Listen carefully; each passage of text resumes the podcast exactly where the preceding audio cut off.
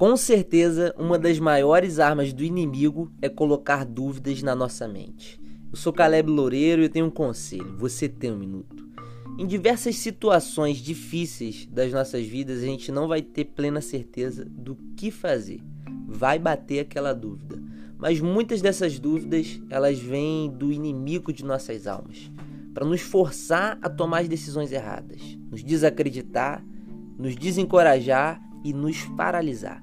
Em Isaías 26, versículo 3, diz assim: Ó Yahvé, tu guardarás em perfeita paz aquele cujo propósito está alicerçado em ti, porquanto deposita em ti toda a sua confiança.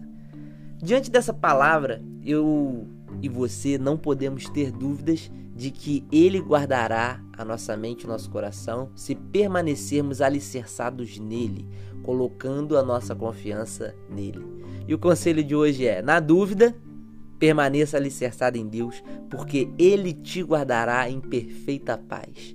A dúvida vai vir, você pode ter certeza, mas você não pode permitir que a dúvida fique na sua mente e te paralise.